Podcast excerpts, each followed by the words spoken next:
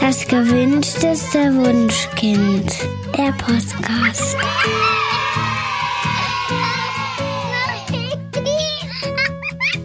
Hallo und herzlich willkommen. Hier sind Daniel Graf und Katja Seide mit unserem Podcast Das gewünschteste Wunschkind aller Zeiten. Wir haben heute wieder Herrn Dr. Rupert Dernicke zu Gast, weil wir wollen wieder über die Schulreife sprechen. In unserem ersten Teil vor zwei Wochen habt ihr gehört, ähm, in welchen Bereichen die Kinder in Bezug auf die Motorik und die kognitive Entwicklung ähm, ja Kompetenzen entwickeln müssen. Genau, Kompetenzen mhm. entwickeln müssen. Aber es gibt noch viel mehr Bereiche. Erstmal herzlich willkommen. Für die, die Sie noch nicht kennen, wollen wir Sie kurz vorstellen. Sie haben ein ganz tolles Buch, einen Longseller geschrieben, in dem es nämlich genau um dieses Thema geht. Wie heißt denn das? Topfit für die Schule durch kreatives Lernen im Familienalltag. Mir geht es vor allem darum, was die Kinder zu Hause lernen können. Eben beim Plätzchenbacken, damit haben wir ja letztes Mal aufgehört, aber eben auch beim Sockenlegen und was vor allem passiert, wenn wir Kinder, wenn sie älter werden, eben auch mal ein bisschen rannehmen und zu sagen, jetzt brauche ich dir aber deine Hilfe, dass der Tisch jetzt gedeckt wird. Ja, super. Und dieses Buch könnt ihr heute am Ende unserer Folge auch gewinnen. Ähm, wie es genau geht, erklären wir euch nachher. Genau. Aber und jetzt kommen wir erstmal äh, zu der Schulhofreife. Beim letzten Mal haben wir ganz viel über Schulreife gesprochen und mir ist aber die Schulhofreife fast noch wichtiger als Sonderpädagogin. Was meine ich damit mit der Schulhofreife? Ähm, stellt euch einfach vor, euer Kind ist eingeschult worden und hat jetzt die allererste Mittagspause seines Lebens, muss auf den Schulhof und dort eben äh, mit anderen Kindern agieren. Wird euer Kind ins Spiel finden mit anderen Kindern oder wird es, wenn es zum Beispiel rutschen möchte, kann es da abwarten, bis es an der Reihe ist oder wird es da Ärgern geben, weil es nicht, nicht abwarten kann oder wenn es andere Kinder gibt, die euer Kind unsanft beiseite stoßen, wird es da in der Lage sein, ähm, eine Lösung für sich zu finden, also zum Beispiel zur Lehrerin zu gehen oder sich auch körperlich selbst durchzusetzen und zu sagen, nee, ich möchte jetzt rutschen, jetzt lass mich mal. Ja, das geht auch. Ähm, also das ist die Frage. Schafft euer Kind das auf dem Schulhof zu bestehen für sich selber? Äh, es gibt natürlich so schüchterne Kinder, die gern erstmal schauen und am Rand stehen und erstmal zugucken wollen, was passiert. Die Kinder sind auch schulreif. Das, das ist nicht das, was ich meine, sondern ich meine, hat euer Kind so viel Angst vor den anderen oder vor dem, was passieren könnte, dass es aus Angst äh, nicht teilnehmen würde. Das ist sozusagen die Schulhofreife. Herr Dernick, haben Sie dazu auch noch was zu sagen? Oder? Ja, ist nichts hinzuzufügen. Unter Angst kann man nicht lernen. Ja, absolut. Und angstfrei zu leben ist eine, ein hohes Gut. Und ja, das sollte Berücksichtigung finden. Genau. Und ähm, da kommen wir nämlich. Schulhofreife finde ich ein schönes Wort. Nicht ja. Schulreife, sondern Schulhofreife. Schul, ja, Klasse. Ja, genau. die ähm, Kinder mit ähm, bei der U10, da sind sie so sieben oder acht Jahre alt, dann frage ich mich, wo gehst du zur Schule und welche Klasse und gehst du gerne zur Schule und was ist das Schönste in der Schule? Und wenn die dann mit dem Brustton der Überzeugung sagen, die Pausen, ja. dann weiß ich immer, dieses Kind ist gesund, das Ganz ist alles genau. gut. Ja? Ganz genau. Ob das jetzt ein bisschen besser lesen oder rechnen kann, das ist meistens Schnuppe. Aber wenn das schon mal klappt, dann ist schon viel gewonnen. Genau, und die Voraussetzungen für diese Schulhofreife sind eben, ist die emotionale Schulreife. Und deswegen kommen wir jetzt zu sprechen auf die emotionale Schulreife. Ähm, zu der emotionalen Schulreife gehört auf jeden Fall, dass Kinder lernen, Enttäuschungen ertragen zu können.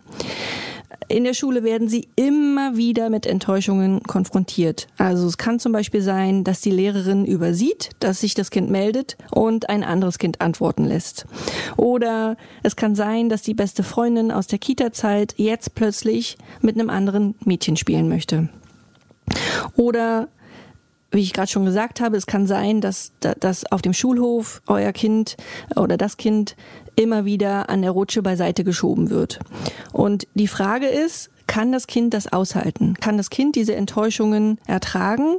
Wird es anfangen zu weinen bei jeder Kleinigkeit? Oder wird es resignieren, zum Beispiel in der Stunde und sich dann denken, nee, es lohnt sich sowieso nicht, dass ich mich melde? Oder kann es die meisten dieser Situationen einfach mit einem Achselzucken beiseite schieben? Kann man das irgendwie üben, Herr Dernick? Ich glaube, dafür ist die Kita unendlich wichtig, denn Sozialverhalten mit mehreren Kindern lerne ich vor allem, wenn ich Sozialverhalten mit mehreren Kindern praktiziere. Der Stuhlkreis, wo ich abwarten muss, wo ich aber auch gefragt werde, was sagen muss, das ist, glaube ich, durch nichts zu ersetzen. Wenn Eltern ihre Kinder unterstützen ähm, möchten, dann ist, denke ich, da auch der soziale Austausch, also Dinge, die im sozialen Rahmen stattfinden, wie eben das Einkaufen. Wenn ich da eben die Cornflakes holen möchte, muss ich vielleicht mal sagen, Entschuldigung, darf ich hier mal durch, wenn jemand da so quer mit dem Einkaufswagen im Gang steht. Und mein Lieblings, äh, meine Lieblingsübung ist zum Bäcker gehen. Das war so eine der Initialzündungen für Familienergo, dass mhm. ich irgendwann am Muttertag beim Bäcker stand und ein paar äh, Menschen vor mir stand, so ein kleines Kind von vielleicht fünf Jahren und das musste sich auf die Zehenspitzen stellen und das Geld und den Zettel auf den Tresen legen und kriegte dann die Brötchen zurück und ging an mir und an der Schlange entlang. Mhm. Und Ihr könnt euch denken, was ich im Gesicht dieses Kindes gesehen habe. Da leuchteten die Augen vor Stolz. Ich habe das geschafft. Ich, und da muss man sich auch ein bisschen durchsetzen. Ne? Da, also die Erwachsenen, die stehen ja, da und ja, der nächste da. bitte. Und dann muss man immer sagen, ich bin ja auch noch da unten. Ja, ja, ja, genau. Hallo. Man ähm, wird ja häufig übersehen, ne, genau, wenn so auch wenn es nicht böser Wille nee, ist. Nee, genau. Von daher, vielleicht müssen die Eltern am Anfang da nochmal mit im Bäcker stehen, bevor man das Kind dann wirklich äh, mit dem Fahrrad zum Bäcker um die Ecke schickt. Oder wenn die sich am Kiosk ein bisschen was kaufen können. Es gibt immer noch ein paar Kioske, wo man sich solche Gummibärchen Gummibärchen. Ja, die sind natürlich ernährungsphysiologisch jetzt nicht so überzeugend. Gummibärchen. Aber eben mit dem selbstverdienten Taschengeld äh, sich irgendwelchen Gummiquarks zu kaufen, das ist einfach ein tolles Erlebnis und ähm, macht dann auch wieder einen Umgang mit Zahlen, mit Geld. Äh, finde ich super. Und so, finde ich, kann man das unterstützen. Ja, genau. Ähm, zur emotionalen Schulreife gehört auch, neue Situationen und großen Gruppen angstfrei zu begegnen. In der Schule gibt es in der Regel keine Eingewöhnungszeit mehr also wie in der Kita. Tatsächlich werden Eltern ziemlich seltsam von, von den Lehrern beäugt, die noch morgens mitwollen in den Klassenraum. Und spätestens nach ein paar Wochen werden die Eltern da auch rausgeworfen. Also dann wird draußen an die Tür geschrieben, ab hier schaffe ich das alleine und dann müssen Kinder das alleine machen. Ähm, es passiert auch, dass es im Schulalltag zu einem häufigen Wechsel vom Lehrerpersonal kommt. Sollte nicht passieren, gerade in der ersten Klasse, aber es kann sein, dass die Lehrerin krank wird oder dass sie schwanger wird und dann kommt in jeder Stunde vielleicht ähm, jemand anderes rein. Das heißt, ähm, die Kinder sollten sich auch auf fremde Lehrer einstellen können, auf deren individuelle Art im Unterricht Fragen zu stellen und es kann auch passieren, dass das Kind knifflige Aufgaben gestellt bekommt, irgendwie, ähm, die es noch nie ausprobiert hat. Und dann sollte das Kind eher neugierig sein und sich trauen, das zu probieren. Und möglichst sollten da keine Versagensängste geweckt werden. Dann wäre das Kind emotional schulreif. Ja, ich finde, die Bäckerei-Fachverkäuferin ist doch ein tolles Übungsobjekt. Ja, da weiß ich auch nicht, grummelt die heute rum oder pumpt mich an, hört die schlecht, äh, will die mich nicht hören, weiß ich alles nicht. Äh, ist eine ziemlich aufregende Sache. Ich weiß noch, wie ich so als Kind die ersten Male eingekauft habe und wie das so, aha, wie ist die jetzt, ähm, wie diese Frage da im Raume stand. Und das finde ich ist doch echt schon eine Feuertaufe, wenn man das Kind dazu führen kann. Ähm, anderes Sache, um so Neugier zu haben, Sachen auszuprobieren, auch wenn man noch nicht weiß, wie sie gehen, äh, könnte zum Beispiel das Navigationsspiel sein, dass mhm. man auf dem Nachhauseweg vom Supermarkt oder auch wenn man das Kind von Freunden abgeholt hat oder jetzt zu Fuß, mit dem Fahrrad, mit dem Auto, dem Kind sagt, du, ich habe eigentlich vergessen, wie ging's nochmal nach Hause? Mhm. Kannst du mir gerade helfen? Ja, und auf einmal ist das Kind dann das Navigerät und sagt jetzt hier und da hinten musst du da lang. Und natürlich wird es nicht immer richtig sein, aber so lernt man ja eben dazu und merkt, okay, ich habe das eigentlich noch nie jemand beschrieben, aber mit der Zeit lerne ich das dazu. Und das hat unseren Kindern immer großen Spaß gemacht, gerade wenn wir so nach dem Kindergeburtstag alle nach Hause gebracht haben, sei es im Auto oder mit dem Bollerwagen, mhm. ähm, dass ich gesagt habe, ich weiß nicht, wo ihr wohnt, ihr müsst mir das schon erzählen. und dann war das immer irgendwie viel Spaß zusammen. Das ist super. Und da passiert es ja auch manchmal, dass, ähm, dass man eben nicht den Weg findet. Und da kann man dann erkennen, dass das gar nicht schlimm ist, sondern dass man dann eben äh, Strategien entwickeln muss, um wieder zurückzukommen. Meine Kinder, die sind zweite und dritte Klasse und fahren jetzt immer morgens mit dem Bus zur Schule. Und an einem Tag sind sie zu weit gefahren. Die haben sich verquatscht und sind eine Station zu weit gefahren. Und ihre Strategie war, einfach zu gucken, wo sie lang gefahren sind und es dann zurückzulaufen. Haben sie total gut geschafft. Sie haben es mir auch, ich weiß nicht, mehrere Tage lang nicht erzählt. Es war für sie überhaupt kein Problem. Ja? Also als ich das dann erfahren habe, dachte ich so, wow, großer Meilenstein. Äh, für meine Kinder war es irgendwie nicht so spannend. Also jedenfalls, äh, ja, haben sie es mir nicht sofort erklärt, erzählt. Aber ähm, das fand ich super. Und eine meiner Töchter ist auch nachmittags mit dem Bus einmal zu weit gefahren. Da war ihre Strategie, auf die andere Straßenseite zu gehen und dort auf den anderen Bus zu warten. Denn da war sie nicht nur eine Station so weit gefahren, sondern mehrere. Ja? Aber fand ich auch super. Vor allen Dingen ist es zu dem Zeitpunkt schon dunkel geworden. Also sie ist im Hellen losgefahren, mhm. ist dann an unserem Haus vorbeigefahren, weil sie geträumt hat. Wahrscheinlich hat sie an Pferdchen gedacht oder so. Und ist dann irgendwie drei Stationen später aufgewacht und hat dann gedacht, okay, das sagt mir hier nichts, aber ähm, ich steig mal aus. Und ich stand zu Hause und dachte, okay, jetzt wird's dunkel, sie ist noch nicht da. Ähm, ich habe Panik, habe aus dem Fenster geguckt und als sie kam, sie hüpfte vor Freude. Also sie ist diesen stolz. Weg total, total happy diesen Weg lang gehüpft und ich dachte, okay, alles gut. Mama kann sich entspannen, Kind äh, ist fit. Ja, ja zeigt ja. uns, ne? manchmal trauen wir ihnen einfach viel zu wenig zu. Also sie wissen sich tatsächlich zu helfen. Ja, hoffentlich. Ne? Ja. ja. Und die dritte Strategie wäre ja, um Hilfe zu bitten. Genau. Dass das ich auch. gucke, wen spreche ich dann am ehesten an? Kann ich vielleicht in einen Kiosk reingehen, in ein Geschäft reingehen? Das sind, ne? Oder mhm. spreche ich jemand Wildfremdes auf der Straße an? Das vielleicht lieber nicht. Aber das müsste man mit dem Kind vorher besprechen. Eine Mutter mhm. könnte man, also eine Frau mit Kind, könnte man mhm. auf der Straße schon ansprechen, genau. würde ich ja. sagen. Genau. Ja, ja, dass man da eben auch einfach so Strategien macht. Heute verlässt man sich immer aufs Handy, was dann im Zweifelsfall kein Akku mehr hat oder kein Empfang. Ja. Und wenn man aber weiß, wie man sich Hilfe holt und denkt, okay, wen spreche ich denn jetzt an? Mhm. Ähm, vielleicht nicht den Herrn, der gerade im schwarzen Auto vorbeifährt. vielleicht nicht. Nee. Genau, und da kommen wir schon zur Zuversicht in die eigene Lernkompetenz. Also es ist so, dass gute Lehrerinnen zwar darauf achten, dass die Kinder nicht überfordert werden, aber es kommt durchaus vor, dass es die ein oder andere Aufgabenstellung gibt, die für einige Kinder noch zu hoch ist. Und wichtig ist, ein schulreifes Kind würde dann eben nicht sofort resignieren. Das würde sich auch nicht in irgendwelchen Bannbotschaften verhaken, wie ich bin so blöd, ich werde das nie verstehen. Also damit würden die sich ja ein Bein stellen. Stattdessen sollten schulreife Kinder eben zuversichtlich in ihre eigene Lernkompetenz sein. Eltern können das unterstützen äh, im Hinblick aufs Loben, oder Herr, Herr Dernig? Ja, aber da kann man des Guten auch zu viel tun. Ja. Also früher wurde man ja so Lob ein bisschen gehypt nach dem Motto, je mehr, desto besser, als ob es so eine Infusion für Selbstbewusstsein ist. Mhm. Aber das ist mehr wie so eine U-Kurve, wenn ich halt damit übertreibe und das Gekritzel meines Dreijährigen als der neuen Picasso feiere, dann sagt der sich bei sich, offensichtlich scheinen sie mich für einen totalen Versager zu halten, wenn sie sich darüber so freuen. Ja. Und das Kind hat eher ein negatives Selbstbild ja. und deswegen gehört eben zu den meinen fünf Kriterien zur Resilienzförderung gehört eben das angemessene Loben. Und ähm, ein wichtiger Punkt ist eben auch, dass wir eher das Bemühen des Kindes loben, dass es sich angestrengt hat und nicht so sehr das Ergebnis bewerten. Mhm. Also nicht mit fünf sollte man aber schon besser malen können, mhm. sondern wow, da hast du jetzt ganz schön lange dran gesessen. Und das war ganz schön anstrengend für dich, nicht wahr? Wenn noch überall rechts oder links über die Linie rüber gekritzelt ist und man mhm. denkt, hm, oh weh, wie soll denn das noch werden? aber das eine ist halt ein Lernkiller und das andere, Mensch, du hast dich toll angestrengt, toll hast du das, also ne, du hast es versucht, das ist super. Und morgen versuchst du es nochmal. Das ist klasse. Das habe ich zum Beispiel von Lernsoftware äh, gelernt. Also als ich meine Tochter Französisch Vokabeln abgefragt habe und die konnte so am Abend vor dem Test 15 von 30, da hat sie von mir einen kleinen Einlauf gekriegt.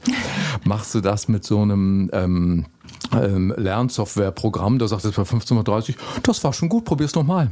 Ja? okay. Da dachte ich, klasse, so geht Pädagogik. Und da hat sie das doch noch direkt nochmal gemacht, hatte dann 19 von 30 und beim nächsten Mal dann 26 und da hat es geklappt. Und ich habe sie total demotiviert, indem ich eben nicht angemessen gelobt habe. Und das, das ist doch ein, ein, ja, es ist eine kleine Kunst. Es, es gibt ja sogar Untersuchungen, die zeigen, dass Kinder, die sehr stark gelobt werden für das Ergebnis, also wow, du bist so klug, Ja, du konntest jetzt schon 5 plus 5 rechnen, also die für nicht für, für ihre Anstrengung gelobt werden, sondern tatsächlich für das Ergebnis.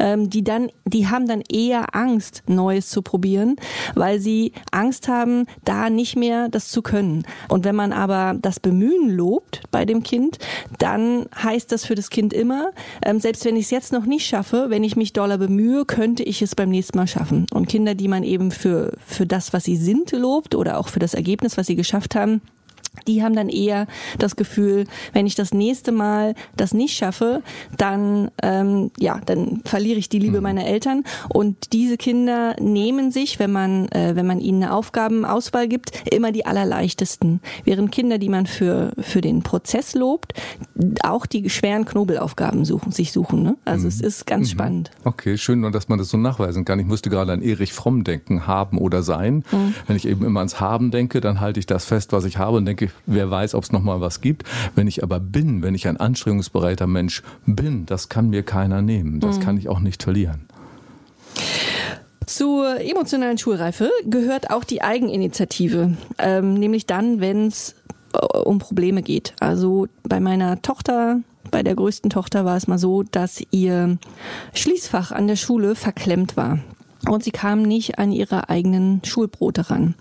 Und ein schulreifes Kind schafft es dann, irgendwelche Strategien zu entwickeln, um über dieses Problem hinwegzukommen. Also ähm, sie hatte zuerst die Strategie, einen Lehrer anzusprechen. Und der hat zwar, also der hatte ein bisschen zu tun und hat dann gesagt, oh ja, schwierig, ähm, ich kümmere mich später drum. Und war dann weg. Und sie hatte aber Hunger und wollte unbedingt essen und jetzt müsste ein schulreifes Kind überlegen, äh, wie, was schaffe ich jetzt? Also es gibt ja dann mehrere Strategien. Entweder ich frage eine Freundin, ähm, die, die was zu essen hat, die mir, die mit mir tauscht. Ähm, oder ich zerre wie wild an diesem Schließfach und schaffe es selber trotzdem. Oder ich spreche nochmal einen Lehrer an, ja, ähm, der dann vielleicht Zeit hat. Und das, das gilt auch tatsächlich für den Unterricht. Also wenn ein Kind im Unterricht die Aufgabenstellung nicht versteht, dann könnte es einfach abwarten und nicht weiterarbeiten, bis der Lehrer von selbst bemerkt, dass irgendwas nicht stimmt. Das wäre nicht so gut. Ne? Also es könnte auch, also viele Kinder arbeiten dann einfach weiter, obwohl sie nicht wissen, was sie tun sollen und machen komplett 45 Minuten lang das Falsche, haben dann ganz brav 45 Minuten lang gearbeitet, aber haben am Ende sich was Falsches angeeignet, weil sie sich nicht getraut haben, ähm, den Lehrer anzusprechen und nochmal nachzufragen, was, was es machen soll. Besser wäre da tatsächlich zum Beispiel die Banknachbarin anzusprechen oder eben den Lehrer um Hilfe zu bitten. Und ja, solche Eigeninitiative, ähm, kann man das vorher üben? Ja, das hatte ich ein ganz einschneidendes Erlebnis ähm, mit meiner mittleren Tochter. Die hatte im, war erste Klasse tatsächlich am Anfang so ein bisschen schwerer mit dem Lernen, als wir es gedacht hatten. Und dann waren wir in Herbstferien äh, im Schwimmbad und sie hat den Schlüssel verloren. Ja, der war plötzlich Au. weg. Und ich hatte gerade vorher Jesper Juhl gelesen und ein halbes Jahr oder Jahr vorher hätte ich wahrscheinlich das Kind wutschnaubend hinter mir hergezogen. So, jetzt frieren wir hier alle mal, weil du den Schlüssel verloren hast. Wir müssen das jetzt hier organisieren und haben keinen Spaß mehr beim Schwimmen. Mhm. Und dann hatte ich Jesper Juhl gelesen mit seiner Gleichwürdigkeit und habe gedacht, das machst du jetzt nicht. Super. Und habe gesagt, ja, dann müssen wir den jetzt wieder organisieren. Und das machst du jetzt und das kannst du auch. Und dann habe ich sie so ein bisschen vorgeschworen, habe gesagt, da vorne ist das, äh, der Eintrittskiosk da. Habe mich so ein bisschen im Hintergrund gehalten. Da gehst du jetzt hin, sagst ich habe den verloren, jemand muss mir meinen Schrank aufschließen und ich brauche dann einen neuen. Krieg das doch mal hin mit deinen sieben Jahren.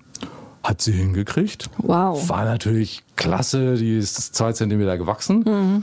Nach den Herbstferien ging das irgendwie besser mit dem Lernen. War ganz komisch. Hat die Buchstaben nicht mehr verkehrt rumgeschrieben. War echt ein eindrucksvolles Erlebnis. Mhm. Also natürlich kann keiner sagen, dass es wirklich genau daran gelegen hat, aber ich, ja, ist so ein Schub für fürs Selbstwertgefühl ja. wahrscheinlich. Ne? So dieses Ich kann was schaffen ermutigt einen dann doch auch im Unterricht irgendwie sich Ziele zu setzen und zu versuchen zu erreichen. Mhm. Mhm.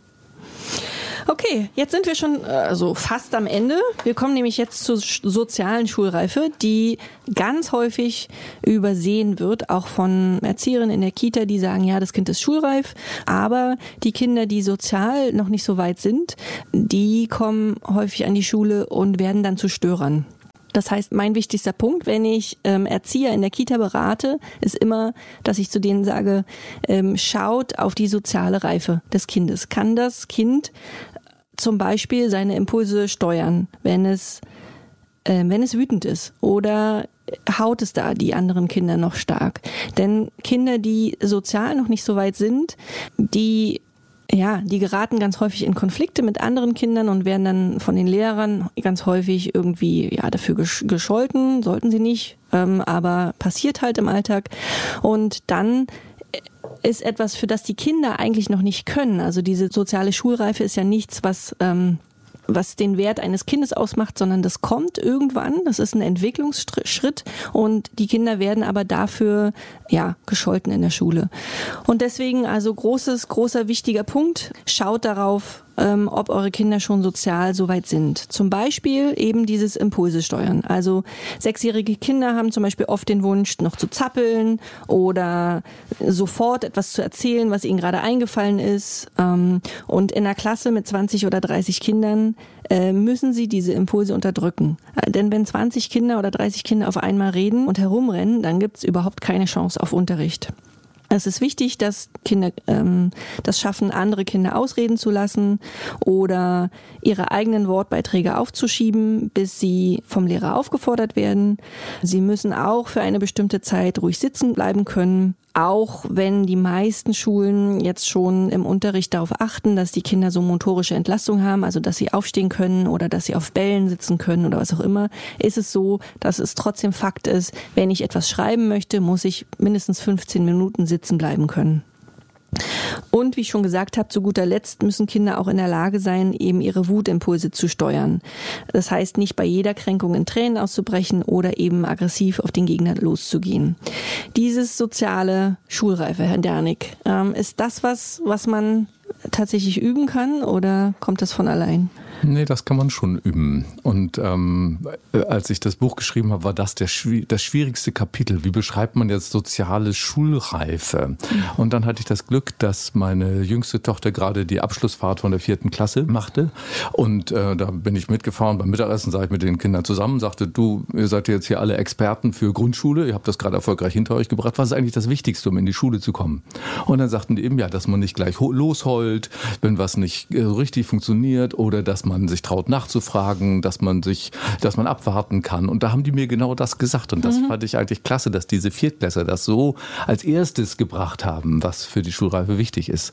Und auf der anderen Seite finde ich das doch insgesamt den anspruchsvollsten Punkt in der Schulvorbereitung, diesen kleinen Switch hinzukriegen. Also beim drei-, vierjährigen Kind, die wollen alle im Haushalt mithelfen. Mit mhm. drei Jahren ist das eine Standardfrage bei der Vorsorge, hilft ihr Kind im Haushalt mit? Und wenn ich das frage, dann lächeln alle Mütter und Väter und sagen, ja, und wenn ich Staubsauge, nimmt sie auch den Schrubber und versucht das zu machen und sie versucht mit Tisch zu decken und die Spülmaschine auszuräumen. Mhm. Und die wollen das alle und da ist es erstmal wichtig, das Kind bei dem abzuholen, was es gerne machen würde und nicht zu sagen, Messergabel, Schere, Licht ist für kleine Kinder nicht. Mhm. Und dann in den zwei Jahren bis zur Schule diesen Schwitzchen zu kriegen, auch mal zu sagen, ja, und ich möchte jetzt, dass du den Tisch deckst. Auch wenn du jetzt gerne lieber Fernsehen gucken oder das Buch zu Ende angucken möchtest oder noch gar nicht reinkommen möchtest, sondern das ist jetzt auch dran. Du bist jetzt größer. Es ist dir zuzumuten, auch diesen Schmerz, diese, diese, diesen Impuls zurückzuhalten, jetzt das zu machen, wo man so gerade Lust hat äh, und jetzt eben den Tisch zu decken. Und deswegen gibt es diesen altes, alte Sprichwort, der Mensch wächst mit seinen Aufgaben. Und deswegen ist es so wichtig, den Kindern im Haushalt eben auch Aufgaben zu stellen und auch den, das Rückgrat zu haben, zu sagen, ja, und das ist aber jetzt dran. Wir wollen zusammen Armbrot essen, da muss jeder was dazu tun. Die, das Tischlein deckt sich nur ein Märchen von alleine. Ja, das geht ja auch häufig ähm, darum, dass ähm, auch Eltern sagen dürfen ab einem bestimmten Alter, ich möchte jetzt nicht mehr sofort mit dir spielen, sondern ich möchte jetzt erstmal meinen Kaffee austrinken. Und das ist auch tatsächlich so ein, so ein Moment, ähm, so ein Absprung, den einige Eltern verpassen, die dann immer noch, auch wenn ihre Kinder jetzt schon fünf oder sechs sind, äh, sofort springen, wenn das Kind irgendwie ruft. Ähm, und das ist aber also ich weiß, dass das aus, aus Liebe entspringt, dass, dass Eltern liebevoll sein wollen, aber manche Eltern tun sich da, tun da ein bisschen zu viel und verpassen das ihren Kindern eben die Chance zu geben, zu lernen, ja, ja Impulskontrolle zu lernen. Mhm. Bedürfnisaufschub. Ne? Absolut, Beim ja, Marshmallow. Wichtig. Der Marshmallow, genau, mhm. über den haben wir ja schon gesprochen. Ähm, zur sozialen Schulreife gehört auch das Sprechen. Kinder müssen, wenn sie schulreif sein wollen, sprachlich korrekt agieren. Also ähm, es muss, es darf weder zu leise sprechen noch zu laut sprechen. Es muss sich trauen, vor Gruppen zu reden. Denn die Klasse ist eine Gruppe und es wäre auch gut, wenn es sich altersangemessen sprachlich korrekt ähm, ausdrücken könnte. Also zum Beispiel die meiste Zeit korrekt in der Vergangenheitsform zu sprechen. Dann brauchen Kinder in der Schule Präpositionen, also davor, daneben, dahinter und so weiter. Und sie sollten auch Vergleichsformen, sowas wie groß, größer am größten, bilden können. Herr Dernick, da weiß ich, dass in Ihrem Buch da wirklich viel drüber steht. Ja, ähm, ich sage immer ein bisschen überspitzt, ähm, wir müssen zum Äußersten schreiten und mit den Kindern reden. Ach du Schreck. ja. So viel wie möglich. Ähm, ja, und das Schöne an Familienergo ist, dass die Eltern so viele Gelegenheiten haben, wichtige äh, grammatikalische Formen zu bilden. Also beim Sockenlegen zum Beispiel, guck mal, der Socken ist dunkler als der andere, der ist größer, das ist zwar die gleiche Farbe, das sind meine, das sind deine, weil deine sind die kleinen und meine sind größer als die anderen. Da haben wir diese Komparative ähm, drin. Und was eben das Selbstbewusstsein angeht, klar, einkaufen für sich selbst sprechen, vor der Gruppe sprechen, telefonieren, ja, mhm. die Oma anrufen, ja auch nicht wissen, ist vielleicht der Opa dran, ist vielleicht Besuch dran, man kann das vorher nicht sehen. Mhm. Ja. Sich trauen, ein Telefonat zu führen, der Oma zu sagen, wir kommen ein bisschen später, ist auch eine Sache, womit man sprachlich das üben kann, denn gerade beim Telefonieren gibt es keine anderen Kommunikationswege ähm, als nur die Sprache. Und äh, das Schöne ist aber eben, wenn die Kinder das im Alltag mit den Eltern machen, dass die mit allen Sinnen lernen. Die lernen halt vier Teller zu tragen und lernen, dass das jetzt vier Teller sind. Und die sehen, die Gabel muss auf diese Seite und das Messer auf die andere Seite. Und lernen diese Dinge im Sinnkontext und eben auch mit allen Körpersinnen lernen. Und das gäbe sich natürlich besonders gut ein. Manchmal habe ich bei der U8, U9 Kinder, die können zwar gut sprechen, aber die antworten nicht sinnvoll. Wenn man dann sagt, was muss man tun, um die Blumen zu gießen? Dann sagen die ja. Okay. Ja, weil die diese die haben nicht begriffen, dass das jetzt eine, eine Frage ist, auf die man nicht mit Ja und Nein üblicherweise antwortet, mhm. sondern äh, die haben zwar viel im Kopf, aber können es nicht abrufen, weil ihnen diese Kommunikationsstrategie fehlt. Und da sehen wir eben auch den Unterschied zwischen Fernsehen oder auch Computer, wo es meistens unidirektional auf die Kinder einprasselt. Da lerne ich leider als Kind sprachlich nichts davon. Mhm. Oder wo ich eben das Glück habe, mit einem Gegenüber zu sprechen, wo ich nochmal nachfragen kann, was hast du denn gemeint? Oder der mir korrigiert, das habe ich jetzt verstanden. Meintest du das wirklich so? Ähm, ähm, und deswegen, ja, wir schreiten einfach zum Äußersten das, und reden mit dem Kind. Das macht mein Fünfjähriger übrigens gerade, immer wenn ich ein Wort benutze, was er nicht kennt. Also das letzte war unangenehm. Ist dir das unangenehm? Da hat er dann tatsächlich zurückgefragt, was heißt das denn eigentlich? ich so, okay. Also das Wort angenehm kannte er schon, mhm. aber unangenehm war ihm irgendwie unbekannt. Und dann haben wir darüber geredet. Das war ganz ja. hübsch. Ich fand das ganz süß. Was heißt das denn eigentlich? das ist das Lexikon erweitert, ja. Und er hat sich getraut, um Hilfe zu fragen und hat nicht so wie man selber, wenn man manchmal im Vortrag sitzt oder so und denkt, okay, alle anderen scheinen zu wissen, warum das hier geht. ich halte genau. mal besser die Klappe. das sind dann immer die Leute, die finde ich immer am besten in Vorträgen, die sagen, ich habe mal eine dumme Frage. Mhm. Das sind nämlich die, die die Frage stellen, die eigentlich alle stellen wollen, aber wollen, das ist der genau. eine, der sich traut. Ja. Super, solche Mütter und Väter braucht das Land. Okay. Für die soziale Schulreife braucht das Kind auch ähm, und das war mir vorher gar nicht so klar, dass sich das Kind als Gruppe angesprochen fühlen muss. Also Lehrer sprechen nämlich ganz häufig von ihr.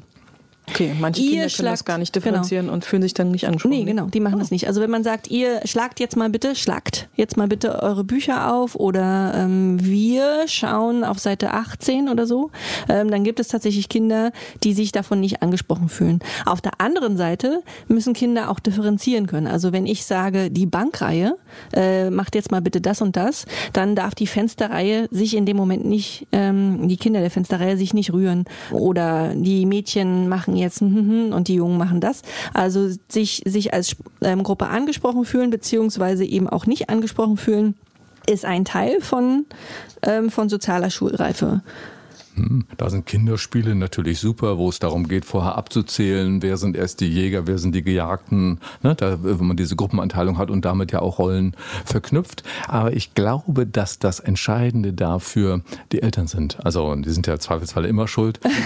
Aber ähm, ich glaube, wer sich beim Kindergarten Grillfest ums Abwaschen drückt und Stikum nach Hause schleicht, mhm. der muss sich auch nicht wundern, wenn das eigene Kind sich auch nicht angesprochen fühlt, wenn es ist, jetzt räumen wir hier alle auf. Ah ja, stimmt. Im Sportunterricht ähm, das Aufräumen, stimmt. Da ja, gibt es einige Kinder, die sich äh, nicht angesprochen fühlen. Da glaube ich, ist das Vorbild setzt sich durch. Und, äh, ja gut, das äh, liegt ja sogar an den Spiegelneuronen in unserem Gehirn. Ne? Das, äh, unsere Kinder lernen einfach von unserem Vorbild viel, viel, viel, viel mehr als von dem, was wir sprechen.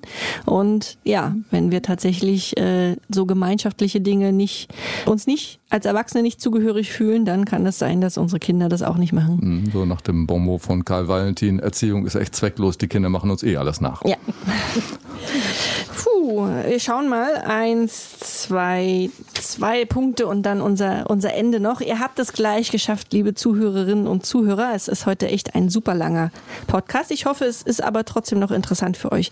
Wir sind immer noch bei der sozialen Schulreife und ein Punkt zur sozialen Schulreife ist das Regeln erfassen und das Regeln einhalten. Ähm, es ist ja so, dass die Kinder mit Schuleintritt ungefähr auf jeden Fall schon den Meilenstein, den kognitiven Meilenstein des Perspektivenwechsels ähm, erreicht haben. Das heißt, die Kinder können Situationen aus den Augen eines anderen erfassen. Und deshalb fällt es ihnen in der Regel gar nicht so schwer zu verstehen, warum wir Regeln an der Schule brauchen, ähm, dass wir uns als, als Klasse wohlfühlen, als Klassenverband. Zum Beispiel, damit Unterricht stattfinden kann, müssen alle Kinder leise sein und auf ihrem Platz sitzen bleiben möglichst. Wenn es jetzt Kinder gibt, die sich noch nicht an Regeln halten können oder aber gar nicht verstehen, ähm, warum Regeln wichtig sind, dann würde jetzt der Ablauf eines Schultages immer wieder erheblich ähm, gestört werden und dann wäre dieses Kind in meinen Augen noch nicht schulreif. Herr Dernig, Sie haben vorhin schon auf die Kita kurz angesprochen. Wie wichtig ist denn Kita in diesem Zusammenhang? Na klar, da wird sowas ja erstmal gelernt, aber aus meinen, in meiner Sicht ist das eigentlich noch viel früher, nämlich so. in diesem Trotzalter, wo es nämlich die selbsterfüllende Prophezeiung ist. Sehe ich das Kind als potenziellen Gegner und Machtanspruchsdurchsetzer, dann bekomme ich auch so ein Kind. Mhm. Folge ich eurem Beispiel und euren, was ihr publiziert und sehe in allem die Kooperationsbereitschaft des Kindes, wo wir ja nach allem, was die Forschung zeigt, wissen, das Kind ist programmiert darauf. Software, Hardware, alles auf Kooperation ausgesetzt, für nichts anderes gemacht. Ähm, wenn ich das habe, dann habe ich eben auch kooperative Kinder, die dann in so einem Kontext eben auch die, den Perspektivenwechsel machen können, weil sie es eben in vielen anderen ähm, Gelegenheiten schon gehabt haben. Und wenn wir jetzt gucken, was können die Eltern tun, jetzt um nicht alles auf die Kita äh, abzuwälzen, dann ist natürlich dieses Dinge abverlangen, was wir vorhin schon hatten, damit man eben auch durchhalten kann, dass man dann den Tisch deckt. Und äh, in diesen Konflikten lernt das Kind letzten Endes das. Und wenn ich diese Konflikte umgehe und sage, ich mache schon den Tisch und ich räume auch deinen Teller ab, geh du mal spielen, dann habe ich natürlich erstmal kurz meine Ruhe, aber ich verpasse eben die Gelegenheit, dass das Kind eben auch lernt, ja, das kann ausgehandelt werden. Mhm. Das kann auch mal im Kompromiss enden, das kann auch mal darin enden, dass man verdonnert wird, den Tisch abzuräumen. Ähm, das kann auch mal die Mutter dann übernehmen, aber dass man das eben aushandeln kann. Und in diesem Aushandeln zeigt sich ja letzten Endes die Fähigkeit zum Perspektivwechsel, dass ich gucke, womit kann der andere leben, womit kann ich leben und dann treffen wir uns irgendwie auf der Mitte. Genau, und da sind wir eigentlich auch schon bei dem äh, Punkt des konstruktiven Konfliktlöseverhaltens. Ähm, Kinder haben zwar äh, bis zur Pubertät Zeit, ihre Aggressionen unter Kontrolle zu kriegen. Ähm, aber dieser Eintritt in die Schule markiert den Lebensabschnitt, äh, in welchem erwartet wird, dass die Kinder ihre aggressiven Impulse zumindest teilweise unter Kontrolle haben. Also sie sollten nicht mehr bei jedem kleinen Ding zuhauen, wie es in der Kita ja noch üblich ist und auch okay ist. Da dürfen äh, Kinder gerne noch beißen und und ähm, und hauen. Ähm, aber sobald das Kind schulreif ist, sollte es nicht mehr immer und bei jedem Fall ähm, hauen oder beißen oder was auch immer, spucken. Stattdessen sollte das Kind schon Techniken kennen, um sich selbst zu beruhigen. Ähm, zum Beispiel über die eigenen Gefühle reden oder mit anderen über den Grund des, des Streits reden oder eben ja tatsächlich gemeinsam einen Kompromiss finden, wie es das ja gelernt hat mit den Eltern. Genau. Genau. Ja, schön. Hui, dann sind wir durch. Jetzt noch als letzte Frage. Wir haben jetzt ich weiß nicht wie viele, 100 Punkte gehabt, die, die alle Schulreife ähm, besprechen. Wenn man jetzt als Eltern einschätzen möchte, ist mein Kind schulreif oder nicht, könnte man äh, bei uns im Blog diesen Artikel lesen mhm, über genau. die Schulreife. Da habe ich nochmal alles ordentlich aufgelistet. Ähm, es gibt auch ein Buch, ein Buch von Herrn Dernick zum Beispiel, äh, über die Schulreife. Da wird im ersten Teil auch nochmal ganz prima besprochen, was ein Kind alles braucht, noch viel detaillierter, als wir das hier gemacht haben. Aber wenn ich jetzt gucken will, mein Kind, ist mein Kind schulreif oder nicht, ähm, was soll, worauf sollte man achten? Ich glaube, vor allem ist wichtig, ob es lernbereit ist und ob es kommunikationsbereit ist. Und äh, wer eben wenig ängstlich ist, wer neugierig ist, wer lernbereit ist, den würde ich im Zweifelsfalle in die Schule schicken, wenn nicht gravierende Sachen dagegen stehen. Und wer noch sehr ängstlich ist, wer noch sehr viel Struktur braucht von der vertrauten Erzieherin, wer mit anderen Kindern noch nicht klarkommt, von dem würde ich sagen, na, ist besser einfach noch ein Jahr in diesem geschützten Raum zu bleiben. Also ich denke, dass eben, wenn jetzt nicht gravierende kognitive Elemente dafür sprechen, das Kind zurückzuschicken, einzustellen oder frühzeitig einzuschulen, ähm, dass eben diese, der emotionale Punkt der des Lernbereitschaft und Anstrengungsbereitschaft, dass der ein gutes Maß ist, um ein Gefühl dafür zu bekommen. Okay, wunderbar. Und Daniel, wir wollen noch ein Buch verlosen, richtig? Genau, wir wollen ein Buch verlosen. Herr Dr. Dernick hat uns eins zur Verfügung gestellt, das er auch noch persönlich signieren will.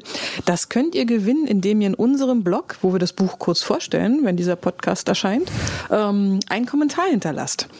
Also einfach schreiben, wir haben euch gehört, wir möchten dieses Buch gern gewinnen, hinterlasst eure E-Mail-Adresse, verwendet bitte ein Sonderzeichen statt Ad, weil sonst kommen die E-Mail-Adresssammler und ihr werdet zugespammt, also einfach äh, ein Plus, ein Minus oder irgendein anderes Zeichen. Genau, die Verlosung erfolgt innerhalb von zwei Wochen. Ja, und das Buch heißt Topfit für die Schule ja, durch genau, kreatives Lernen im Familienalltag. Und es geht also vor allem halt um die vielen Dinge, die ich heute beitragen dürfte, dass man so mit so vielen kleinen Dingen im Haushalt doch viele große Schritte auf dem Weg zur Schulreife machen kann. Und es hat hinten noch so ein Ratgeberteil, was mache ich, wenn es nicht so richtig funktioniert.